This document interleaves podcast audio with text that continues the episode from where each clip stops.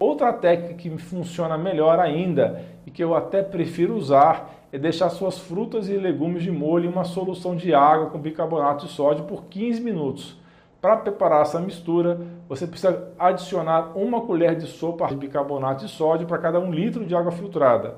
O ideal é você ter um pincel com cerdas macias para limpar os vegetais mais duros, como cenouras, abóboras, batata doce ou vegetais de fibra mais dura.